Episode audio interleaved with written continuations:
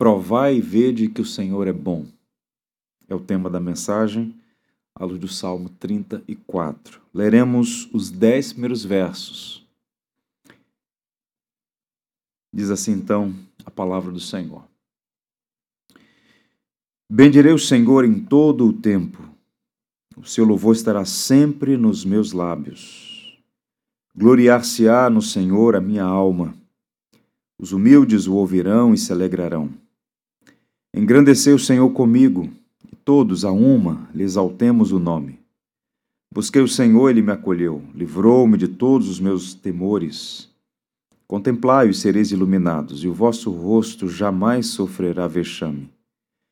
Clamou este aflito, e o Senhor o ouviu, e o livrou de todas as suas tribulações.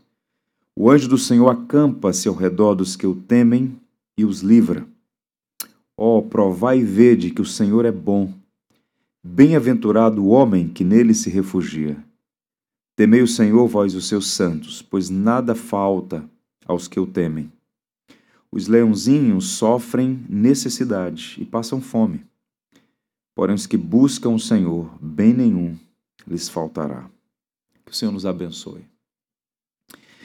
O Salmo 34 é um cântico de ação de graças. Davi escreveu esse salmo como uma expressão sincera e verdadeira de sua gratidão a Deus pelo livramento que ele experimentou, que ele viveu em sua vida.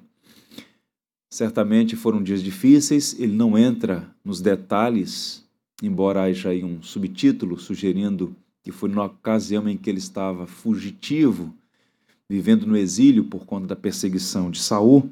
O fato é que ele recebeu livramento, ele compôs esse belo cântico de gratidão a Deus e, ao mesmo tempo, registrou para que outras pessoas pudessem provar e ver que o Senhor é bom. Esse salmo tem algumas coisas muito peculiares, bem distintivas. Por exemplo, é um salmo acróstico, pois cada um dos versos, são 22, começa com uma letra do alfabeto hebraico. Esse padrão acróstico é usado em outros salmos, por exemplo, Salmo 9, 10, 25, 37. E o propósito é duplo. Primeiro, facilitar a memorização. É preciso trazer a lembrança que não era um exemplar da Escritura para cada pessoa. A memorização é um recurso poderoso para que a palavra pudesse guardada na mente e no coração. E, ao mesmo tempo, para o uso litúrgico, Muitos dos salmos, eles deixaram de ser apenas poesias pessoais para ter uma dimensão comunitária, pública, litúrgica. E o Salmo 34 está dividido em duas partes. Eu fiz a leitura da primeira parte, do bloco primeiro, da sessão inicial. Nas palavras de Charles Spurgeon, os dez primeiros versos são um hino e os últimos doze um sermão. Então você tem uma primeira parte que é um cântico, um hino, e Davi se apresenta como uma espécie de regente, de maestro, convidando as pessoas juntas, louvemos ao Senhor. E a segunda parte muda aí o tom. Davi agora é um professor, é um mestre está a fazer uma série de instruções aos seus alunos sobre o temor do Senhor. Ele vai falar sobre algumas questões de natureza moral, ética, chamando o povo a responder a Deus com gratidão, não apenas cantando, mas vivendo uma vida piedosa e santa. Hoje nós vamos pensar na primeira parte, conforme eu já disse. E essa, esses primeiros versos, do 1 ao 10, há uma expressão no verso 8 que inclusive tomei por empréstimo aqui para ser o tema da mensagem, que é uma expressão lindíssima. Ó provai e vede que o Senhor é bom. Há muita teologia nesse verso. O salmista, ele usa uma metáfora da culinária. E ele convida seus ouvintes para experimentar um relacionamento com Deus. Deus é uma pessoa invisível, mas real. Davi conhecia a Deus. O Deus que o livrou muitas vezes de muitas maneiras. E ao compor esse hino de gratidão, em algum momento do salmo ele diz: provem, vejam, Como Deus é bom. Ou seja, é preciso que haja um relacionamento, uma experiência. Não é uma coisa que você ouve apenas. É algo que você participa, que você tem de fato uma experiência. A ideia aqui é Davi se apresentando como alguém que tem um refinado paladar e sabe apreciar o que é saboroso, e como um bom gourmet, ele diz: provem, vejam, experimentem. Como Deus é bom. E nesse verso em destaque, há duas coisas interessantes: o tato e a visão, que são aí os sentidos mais confiáveis. Tato e visão. E o paladar é um tipo de tato peculiar à língua e ao palato. Palato é o céu da boca, é a parte superior da boca. E ambos, tanto a língua quanto o palato, nos ajudam a discernir não apenas o que é duro, macio, o que é áspero, o que é liso, o que é quente ou frio, mas também os milhares de sabores diferentes que seria de nós se não tivéssemos o tato, o paladar. E o paladar, de fato, é uma bênção. Davi usa aqui então o verbo provar intencionalmente. Seu objetivo qual é? É mostrar que provar é mais do que tocar. Uma pessoa pode tocar em algo e não experimentar. Os judeus, por exemplo, eles viram a Jesus. Alguns deles tocaram em Jesus, mas continuaram espiritualmente famintos e desnutridos. Não experimentaram o pão da vida, não beberam da água da vida. Portanto, Davi está convidando a todos: provem, experimentem, vejam a bondade do Senhor. Quem não prova da bondade de Deus não pode vê-la. Há uma ordem aqui: provar é experimentar, é alimentar-se e receber vida. E essa leitura do Salmo 34, exposto ao longo de séculos, quando a gente olha para trás e dialoga com a tradição cristã, nós encontramos algumas pérolas. Por exemplo, Erasmo de Roterdão, reformador holandês, ele escreveu um artigo sobre esse salmo. Em algum momento ele disse assim: Em termos físicos, vemos antes de provar. Mas em questões de natureza espirituais acontece o oposto. Olhamos para o pão que alimenta o nosso corpo antes de o colocarmos na boca mas ninguém é capaz de olhar para a palavra do Senhor, que é o pão da alma, sem antes crer nela. Provar aqui é crer, é confiar, é ter essa experiência com o Senhor. Quem prova, vê. Davi está convidando a todos os seus ouvintes a saborear as doçuras da bondade de Deus. Provai e vede que o Senhor é bom. Você já provou? Você já viu a bondade de Deus na sua vida? O convite, repito, reitero, é para uma experiência com o Deus vivo que se revela na palavra.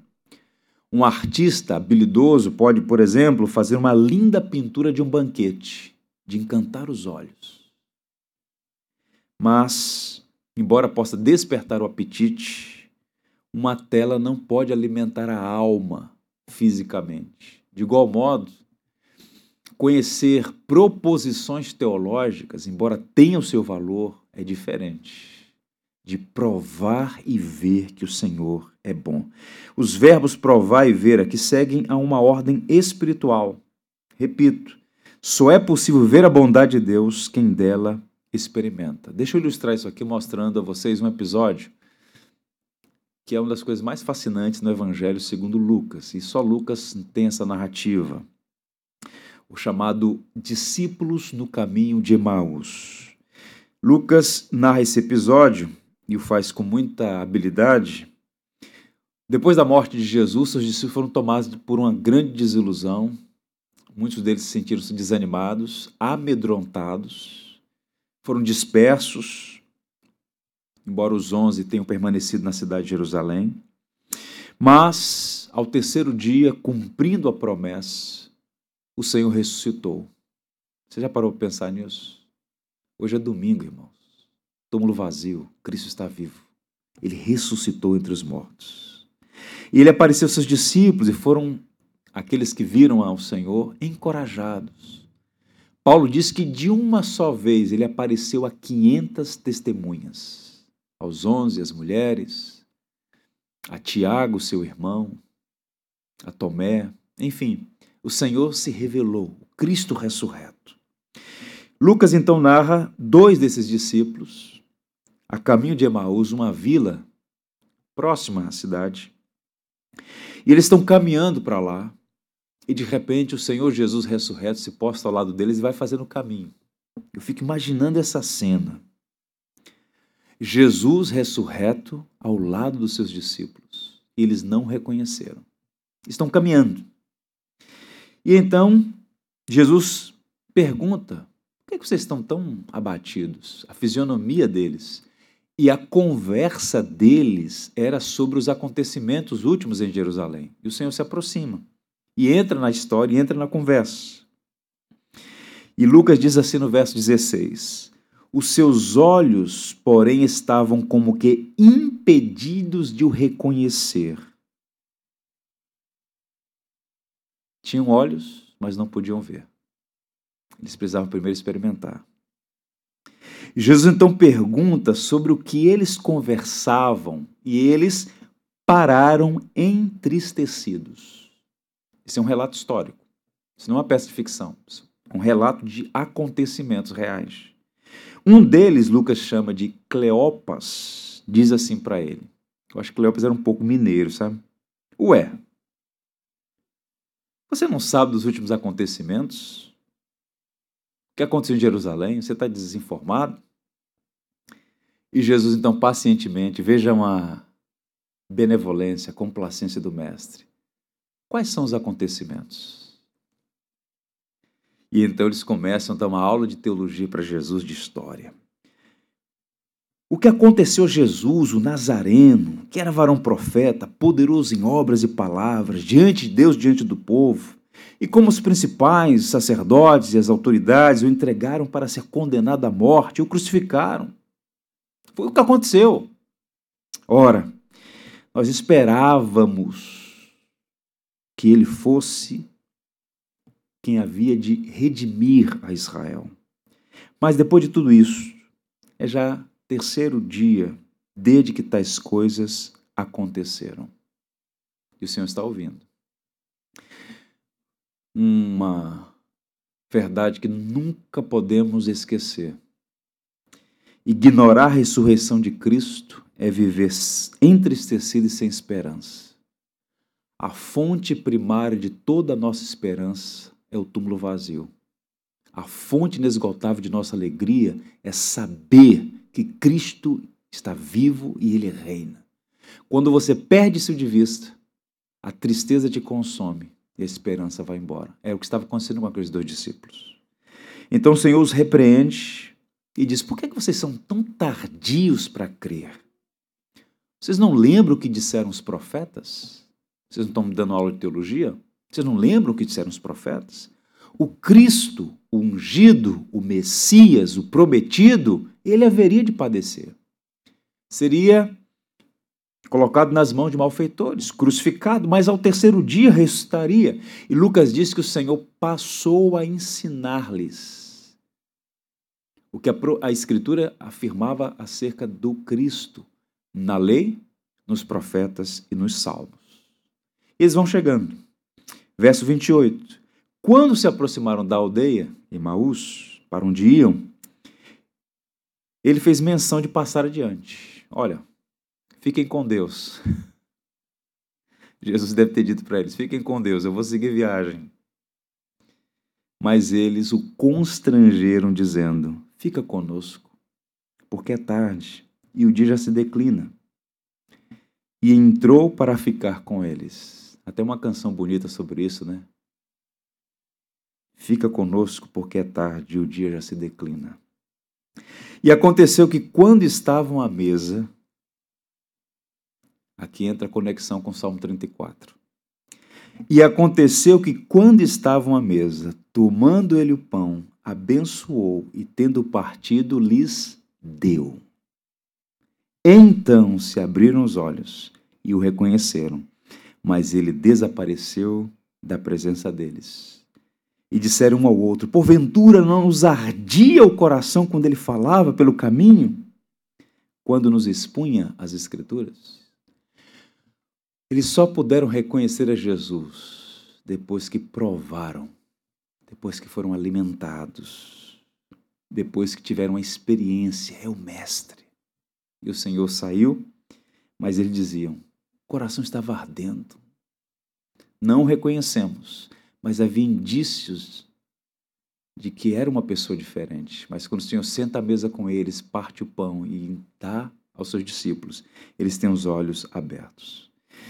Diferente, por exemplo, do moço de Eliseu que precisou ter os olhos abertos para ver e crer no livramento do Senhor, ou como Tomé, que insistiu em crer apenas depois de ver, são bem-aventurados os que provam pela fé antes de ver com os olhos.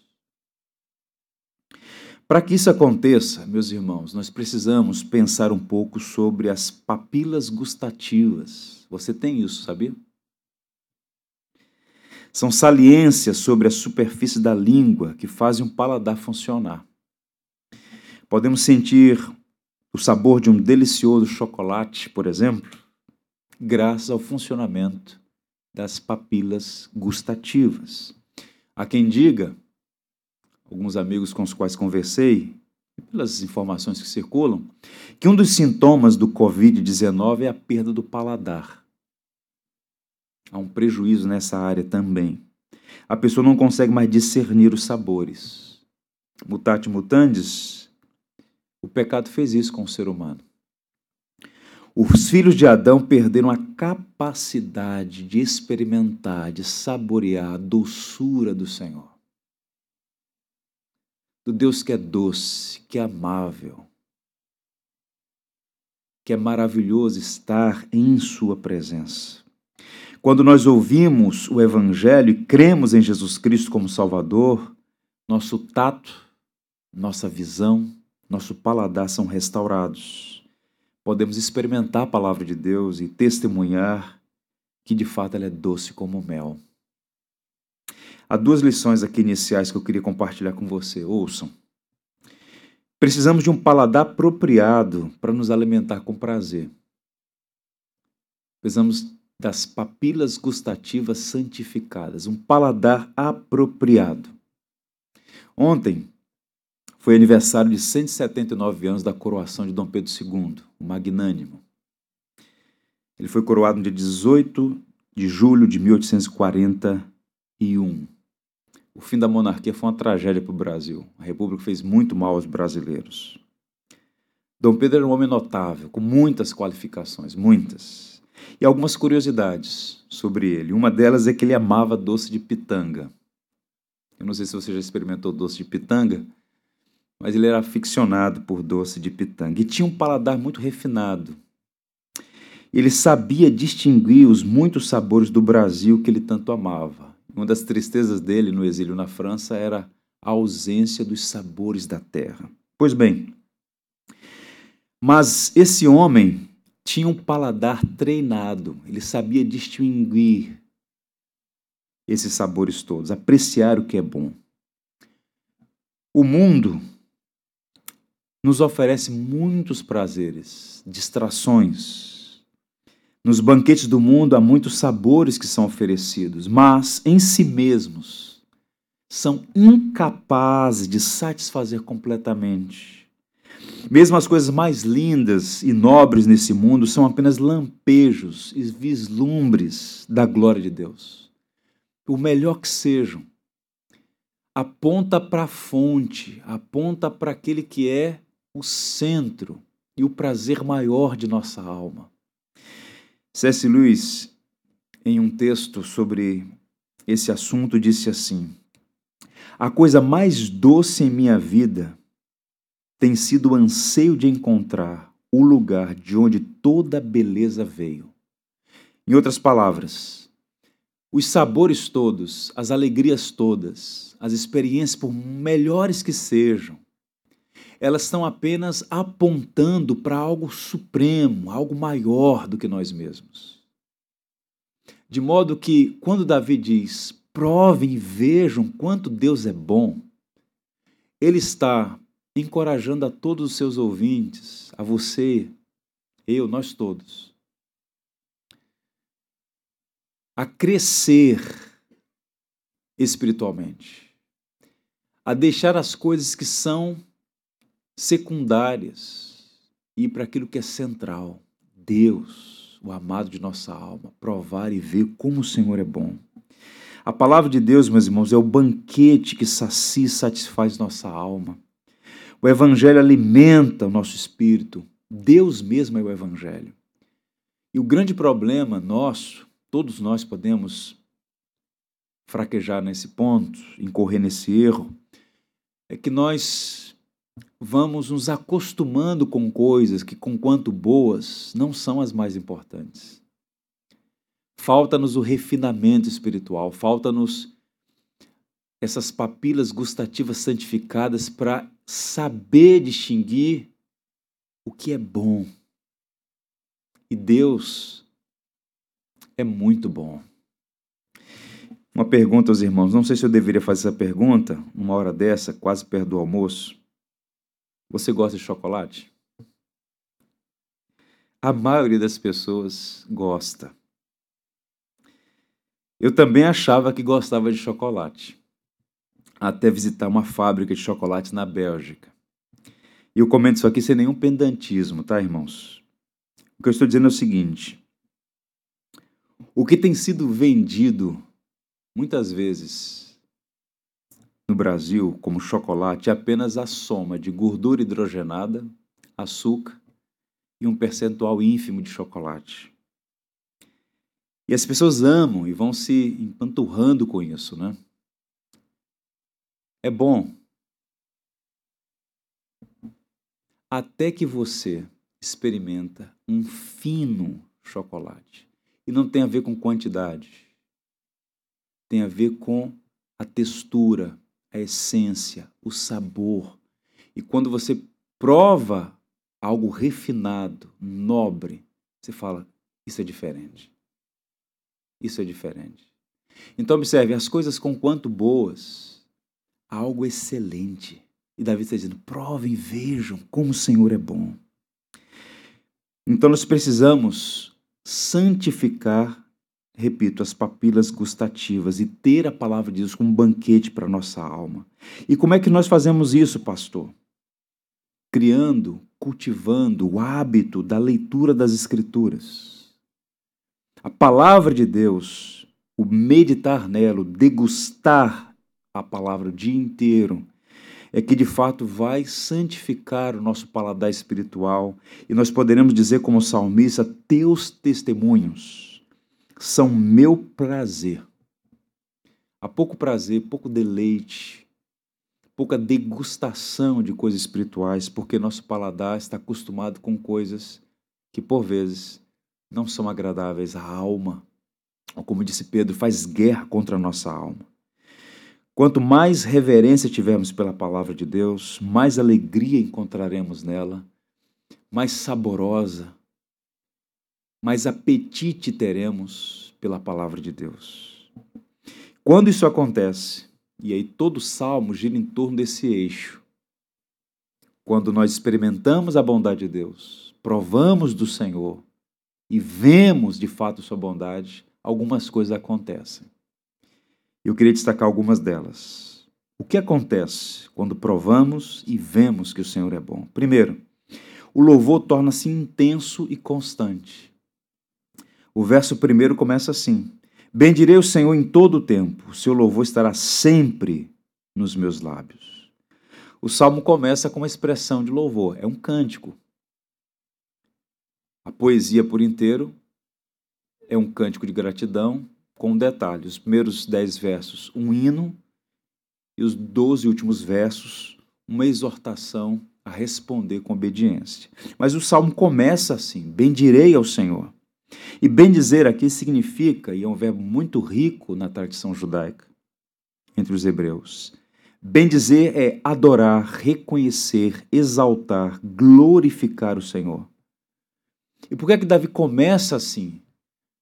Pelo que ele vai dizer nos versos subsequentes. Deus ouviu suas orações, Deus supriu suas necessidades, Deus livrou das tribulações, Deus o protegeu dos perigos. Davi provou, ele viu a bondade de Deus, portanto, o louvor dele agora passa a ser mais consistente, intenso, constante.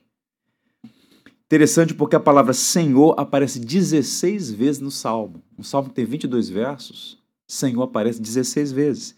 Em outras palavras, está falando do Senhor como alguém que ele conhece. Quem prova da bondade de Deus e vê o quanto Deus é bom, o adora com intensidade. Nós somos chamados a adorar a Deus por meio de canções. Mas a canção, ela pode ser vazia se ela não vier acompanhada de entendimento, se ela não fluir de um coração redimido, de um coração que de fato esteja expressando gratidão por ter experimentado a bondade de Deus e ter visto os atos redentivos em seu favor. Portanto, quando você prova de Deus, quando você crer na palavra de Deus e ver que Deus faz graciosamente em nosso favor, o louvor se torna vivo e consistente e constante. Porque ele diz: Bendirei o Senhor em todo o tempo. É ultra circunstancial, incondicional, na adversidade, e muito provavelmente ele estava no exílio, na terra dos filisteus, ou na prosperidade, Davi louvaria o Senhor. O louvor está sempre nos lábios e no coração. Dias bons, dias maus, com sol ou em tempos nublados. Deus é digno de ser adorado. Louvar ao Senhor é um privilégio, ao mesmo tempo um dever do povo de Deus. Permita que eu leia para os irmãos um comentário, um trecho do comentário de Santo Agostinho, do Salmo 34. Olha o que ele diz com muita propriedade. Um cântico é algo alegre. Em sentido mais profundo, é algo amoroso. Alegria e amor. Qualquer pessoa, portanto, que aprendeu a amar a nova vida, aprendeu a cantar um novo cântico. E o novo cântico nos traz à memória a nova vida que recebemos. Portanto, não é cantar por cantar. Nós não somos chamados para saltar no escuro, para cometer suicídio intelectual. Você tem que concordar com o que está cantando, cantar com entendimento. Então, cada frase, cada proposição, cada sentença, cada parte da música, seja cantada com entendimento, como expressão da sua gratidão a Deus. Então o louvor se torna intenso e constante. E mais, quando nós provamos e vemos a bondade de Deus, a alma encontra satisfação em Deus. Observe o verso 2. Gloriar-se-á no Senhor a minha alma, os humildes o ouvirão e se alegrarão. Davi aqui era um habilidoso soldado, em pleno vigor de suas energias, estava acossado pelas circunstâncias, é verdade, mas observe o que ele diz: gloriar-se-á no Senhor a minha alma. Ele não está dizendo, eu me glorio na minha astúcia, na minha sabedoria, na minha habilidade. Não, não, não. Eu me glorio no Senhor.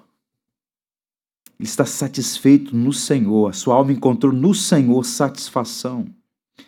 E à medida que ele vai provando da bondade de Deus e vai vendo o cuidado de Deus em sua vida, ele deixa de viver uma vida centrada em si para viver uma vida centrada em Deus. Quando, quanto mais você conhecer ao Senhor, quanto mais você provar da sua bondade, quanto mais a palavra de Deus preencher seu coração, mais satisfação você encontrará em Deus. E você vai trazer à sua memória o que disse o profeta Jeremias. Não se glorie o sábio na sua sabedoria, nem o forte na sua força, nem o rico na sua riqueza. Se alguém tem que se gloriar, glorie-se nisso, em conhecer o Senhor. Aí está a nossa glória, aí está nosso tesouro, nosso bem, conhecer a Deus, provar do Senhor. E aí então ele segue e diz assim, ainda nesse verso 2: Os humildes o ouvirão e se alegrarão. O arrogante não pode provar nem pode ver a bondade de Deus. Há uma resistência, há uma blindagem. Ou como diz lá o Roquemar, Deus resiste ao soberbo, mas aos humildes revela a sua graça, concede a sua graça. Portanto, o coração humilde é o solo onde a alegria floresce. Essa palavra aponta para os que têm aprendido com paciência na escola do sofrimento. Ele diz: Olha, no exílio, eu me glorio no Senhor, nele minha alma se satisfaz. Os humildes o ouvirão e se alegrarão no Senhor. Apenas as almas humildes, que têm consciência de sua própria fraqueza e debilidade, são as pessoas que de fato podem ser beneficiadas pela misericórdia. Deus salva, Deus guarda, Deus satisfaz os humildes, os quebrantados de coração.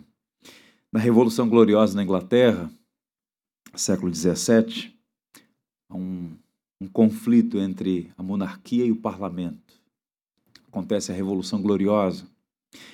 E eles estão no campo de batalha e muitos dos que defenderam o parlamento eram pastores, eram cristãos envolvidos com a vida da igreja, chamados puritanos ingleses. E é uma história interessante que um desses homens está no campo de batalha e ele ergue os olhos para o céu, levanta o elmo do capacete e faz uma oração, dizendo assim: Se eu esquecer de ti, Senhor, não te esqueças de mim.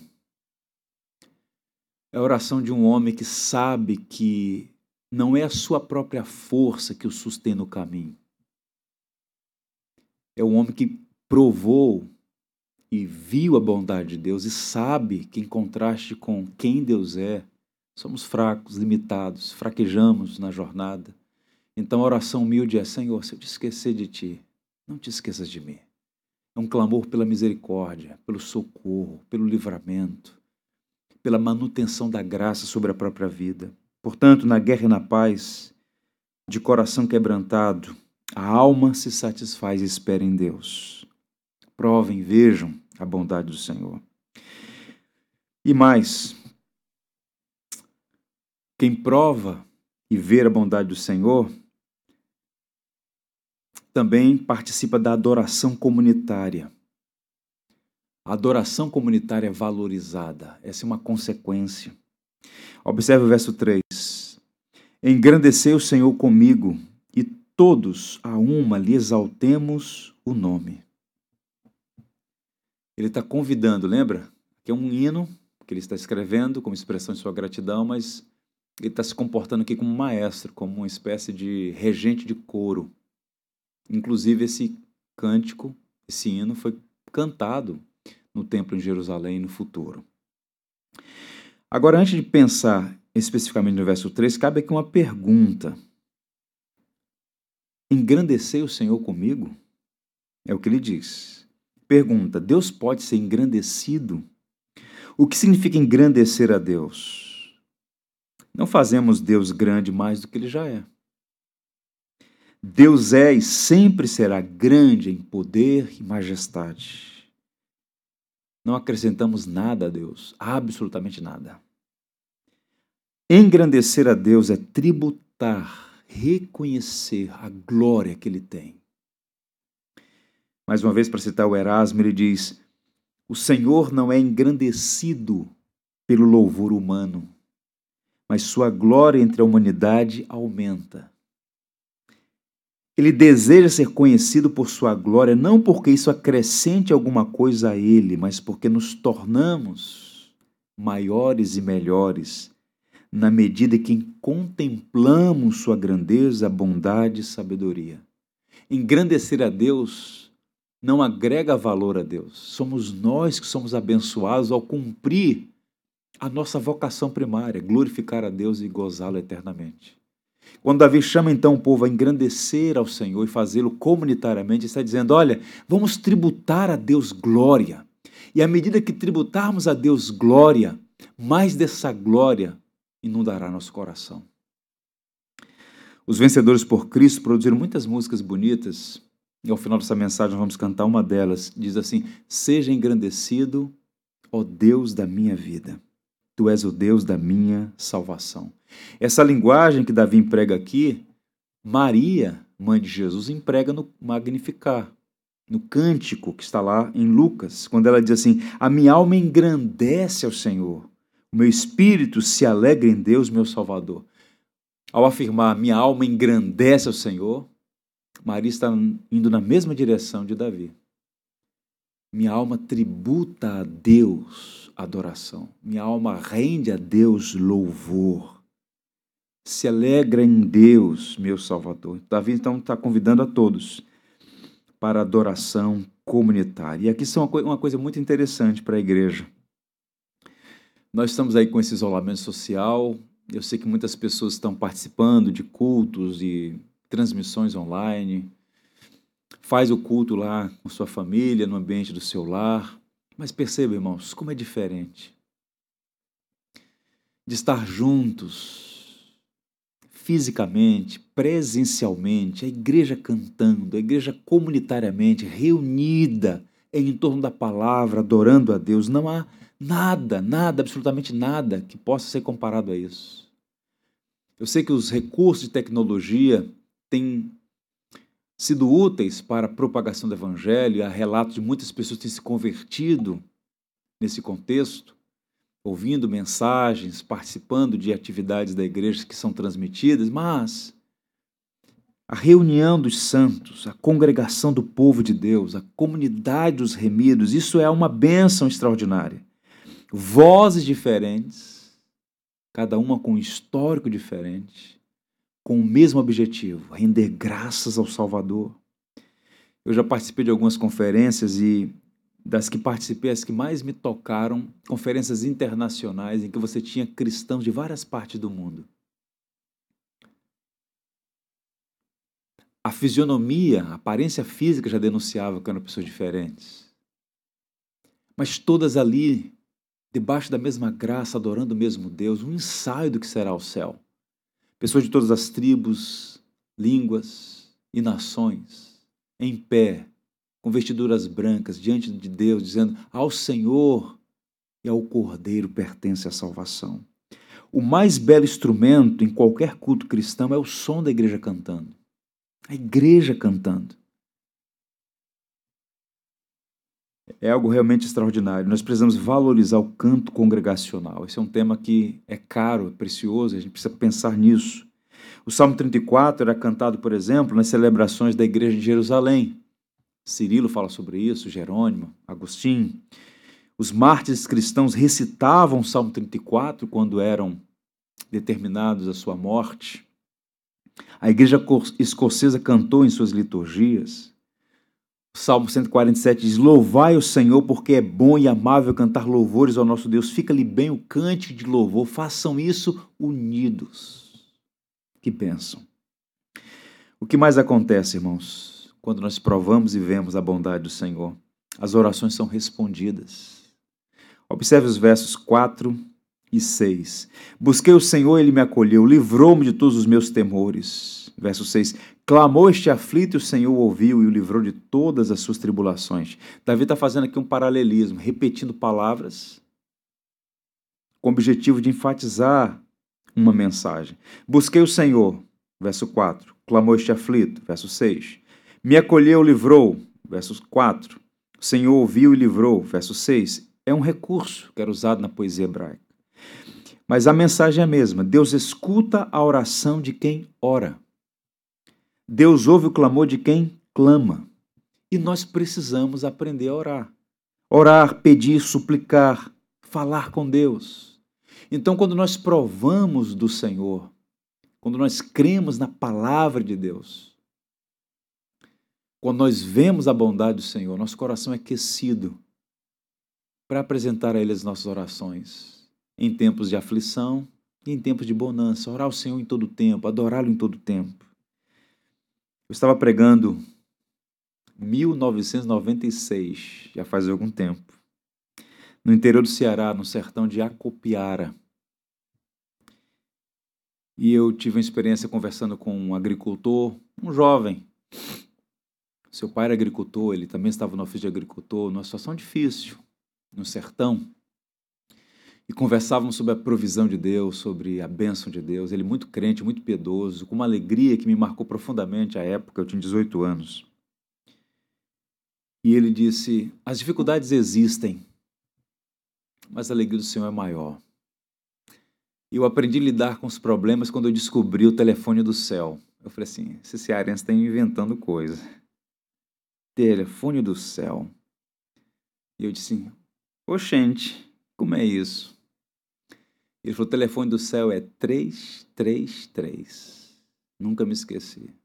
Aí ele riu e falou assim: Jeremias 33, 3. Clama-me e responder-te-ei e anunciar-te-ei coisas grandes e ocultas que não sabe. Clamar, falar, orar, suplicar. Nós precisamos aprender a orar. E vejam como são as coisas, não há casos.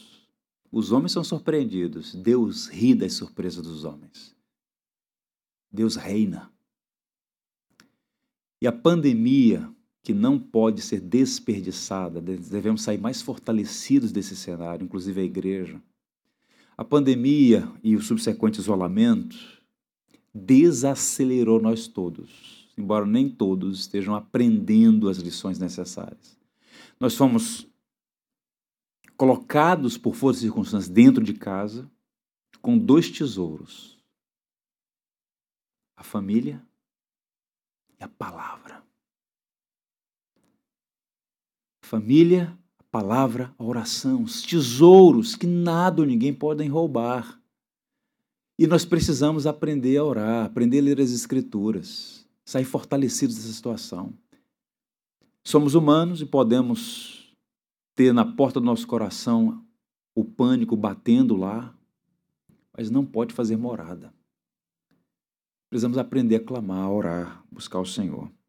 A palavra temores aqui é uma palavra forte no hebraico, significa terrores. O Senhor me livrou dos terrores. E eu sei que há muitas pessoas aterrorizadas, com medo da enfermidade, com medo da morte, com medo do desemprego, impedida de socorrer a quem ama. Terrores. E Davi está dizendo: olha, prove, veja como Deus é bom. Ele vai ouvir essas orações, vai te livrar dos terrores. Ainda que as circunstâncias permaneçam as mesmas, o terror não vai mais dominar nosso coração. Há uma paz. A minha paz vos dou, não vos la dou como o mundo a dá, disse Cristo. Uma paz que entra, reside em nós, nos mantém serenos. Somos escoltados a nossa mente é colocada sob custódia. A bondade e a misericórdia do Senhor me seguirão todos os dias da minha vida, diz o salmista. Salmo 50, 15 diz: Invoca-me no dia da angústia, eu te livrarei e tu me glorificarás. Invoca-me no dia da angústia. Você precisa orar. Pastor, eu tenho orado. Eu sei. Mas nunca oramos o suficiente. Devemos orar mais com mais consistência. Cada vez mais, não para mudar Deus, não para mobilizar a Deus, mas para que sejamos parecidos com Ele. A oração transforma Deus, transforma nós mesmos. A oração é um meio de graça poderosíssimo. O que mais acontece quando provamos e vemos da bondade de Deus? Caminhando para o final. Nosso testemunho serve para edificar e encorajar outros. Verso 5, que eu saltei propositadamente. Contemplai-o e sereis iluminados, e o vosso rosto jamais sofrerá vexame. Ele está falando: olha, prove, veja, contemple. Iluminados aqui é uma expressão bem interessante que vai aparecer no profeta Isaías. A ideia de iluminados aqui é o rosto de uma mãe que fica radiante ao encontrar o filho. Tente imaginar o rosto, o brilho, a alegria, o alívio, a felicidade de uma mãe que encontra o filho que se perdeu. Então, dizendo, contemplai o Senhor e vocês vão experimentar a mesma alegria de uma mãe que reencontra seu filho. Não há alegria maior. O semblante pode estar desesperado, reencontrou, muda-se imediatamente. Então, Davi está dizendo: contemple a Deus e você será iluminado. Sua fisionomia, fisionomia vai mudar. A tristeza vai ceder espaço para uma alegria extraordinária. Lá no profeta Isaías, o texto diz: Então o verás e ficarás radiante. O seu coração pulsará forte e se encherá de alegria. Esse, esse é o sentido aqui. Davi está falando: contemple a Deus, permita que o seu rosto, por vezes sombreado, seja iluminado pela alegria do Senhor. E aí no verso 7 ele diz: O anjo do Senhor acampa-se ao redor dos que o temem e os livra. Anjos são seres celestiais, criados por Deus para o serviço de adoração a Deus e socorro dos filhos de Deus e atuam sob o comando de Deus. Mas aqui muitos comentaristas sugerem que anjo do Senhor no singular é o próprio Deus, ou o Cristo. Talvez uma alusão ao Senhor. Deus muitas vezes é apresentado no Antigo Testamento como o anjo do Senhor. O fato é que o Senhor está sempre ao nosso lado. E contemplá-lo é ter o rosto iluminado, é receber alegria, graça e força para seguir adiante. E por fim, o que mais acontece quando nós provamos e vemos a bondade do Senhor? A promessa da provisão é confirmada no coração. Observe os versos 9 e 10. Temei o Senhor, vós os seus santos, pois nada falta aos que o temem. Os leãozinhos sofrem necessidade e passam fome, porém os que buscam o Senhor, bem nenhum lhes faltará. Como, todo, como toda poesia, não há aqui uma promessa absoluta. Nós sabemos que cristãos podem passar dificuldades financeiras, cristãos podem passar alguma necessidade temporária. A promessa aqui é de provisão das necessidades espirituais e a certeza que, seja qual for a circunstância, quem teme ao Senhor experimenta o seu cuidado. Em algum momento, o socorro virá, como nós cantamos. Diga aos temerosos: não há o que temer, teu Senhor virá. Virá no sentido de providenciar. E ele usa aqui a figura dos leõezinhos, filhotes dos leões, conhecidos pela sua habilidade de caçar, por vezes um leão. Deixa os filhotes famintos, porque não tem o que dar. Mas aqui Davi está dizendo: os filhos dos leões podem passar necessidade, mas quem teme ao Senhor tem suas necessidades supridas, nada lhes faltará. Spurgeon pregou um sermão sobre esse verso 10 e o título do sermão: Os leões passam necessidade, enquanto os filhos de Deus são alimentados. Falando desse contraste de como Deus provê, como Deus sustenta. O mundo olha para esse versículo e até tiraniza, ridiculariza. Por quê? Quando a gente olha para esse mundo de inversão de valores e nós vemos ímpios, contraventores, corruptos, homens sem nenhum escrúpulo, vivendo vida nababesca, arrogantes, petulantes, enquanto gente piedosa, temente a Deus, por vezes com muita dificuldade. Aí você fala, como é que esse verso se aplica? Salmo 37 diz: Não tem inveja dos malfeitores, nem te dignes por causa deles, porque cedo murcharão como a verdura.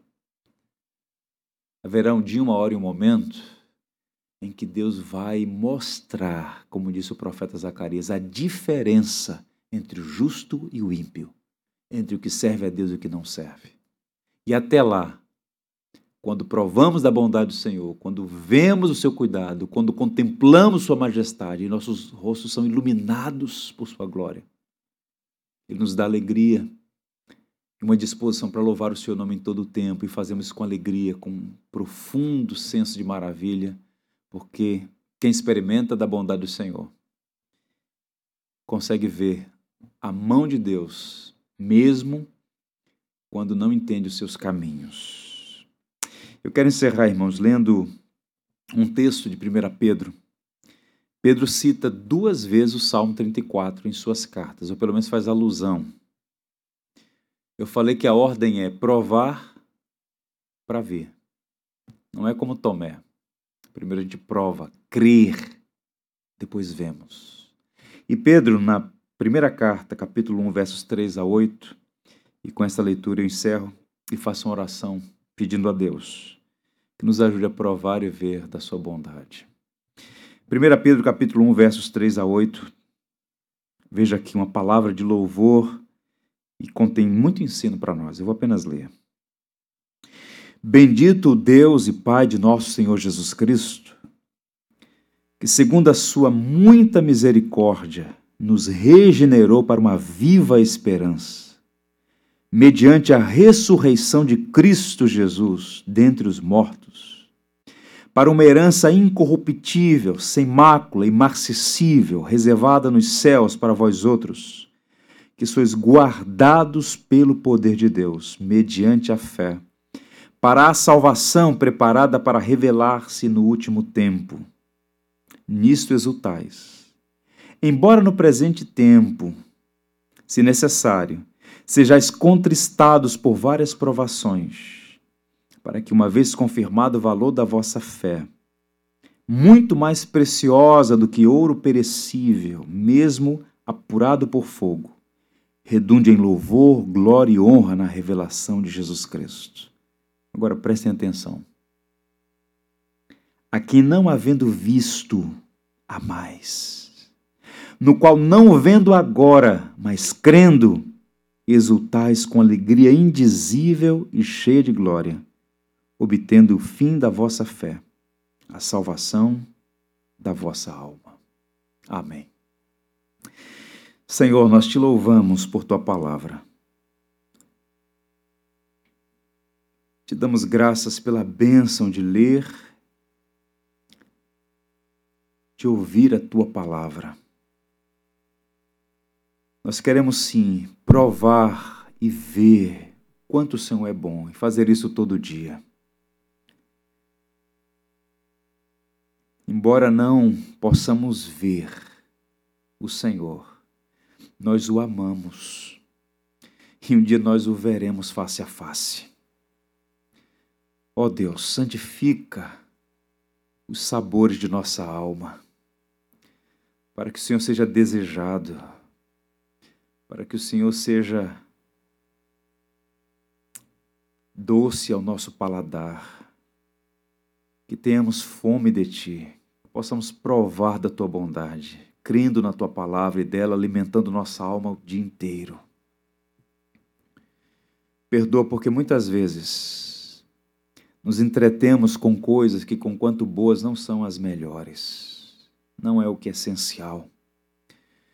Permita que este cântico seja para nós um grande encorajamento a bendizer o teu nome em todo o tempo, a buscar nos gloriar no Senhor e andar humildemente em nossa jornada, a desejar, junto com outros irmãos, adorar o teu nome como uma comunidade remida no sangue de Cristo.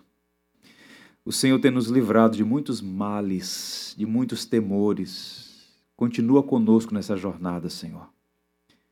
Acampa o teu anjo ao nosso redor, livra-nos do mal e do maligno.